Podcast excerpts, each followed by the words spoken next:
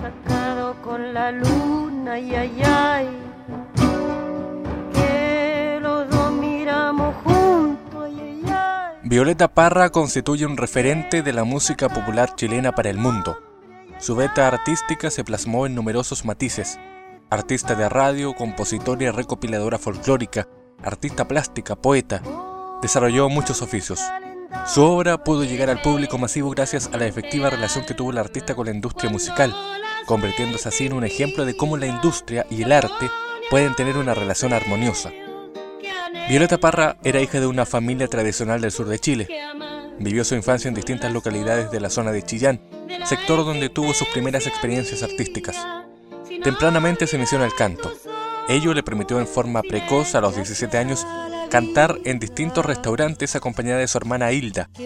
Luego de su traslado a Santiago, en aquel mismo ambiente, conoció al ferroviario Luis Cereceda, con quien contrajo matrimonio en 1938 y formó una familia. Su matrimonio terminó 10 años después. La desilusión provocada por este amor marcó gran parte de la vida y obra del artista. Su existencia estuvo marcada por los constantes viajes, tanto dentro del país como hacia el extranjero. Todas las experiencias obtenidas de este constante ir y venir le otorgaron un notable bagaje cultural y el conocimiento tanto de la realidad chilena como del acontecer universal, constituyéndose en una especie de testimonio de identidad del Chile hacia el mundo.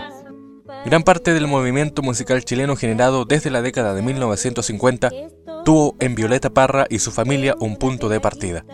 Con estrechos lazos con el movimiento conocido como Nueva Canción Chilena, Violeta reflejó también la evolución del canto popular a través de los distintos espacios en que el artista tuvo que desenvolverse. Sus composiciones y recopilaciones, además, fueron un punto de referencia para el posterior desarrollo de la música nacional, transformándose en la principal figura de la historia de nuestro folclore. Pero toda esa sensibilidad que plasmó en su obra tuvo un triste desenlace en su vida. Su intensidad hasta en las cosas más sencillas, sus fracasos amorosos y sus dificultades económicas generaron en ella una gran depresión que la condujo al suicidio el 5 de febrero de 1967. Su prematura desaparición, sin embargo, dio vida a una figura mítica, cuyas composiciones continúan siendo recreadas tanto por músicos populares como doctos e inspirando las creaciones de nuevas generaciones de artistas. La irreverencia de su discurso y su apasionada defensa de los derechos de los sectores más postergados la han convertido en un referente para diversos movimientos sociales y su vida ha inspirado varios libros biográficos e incluso una película. Violeta se fue a los cielos del año 2011 de Andrés Wood. Medio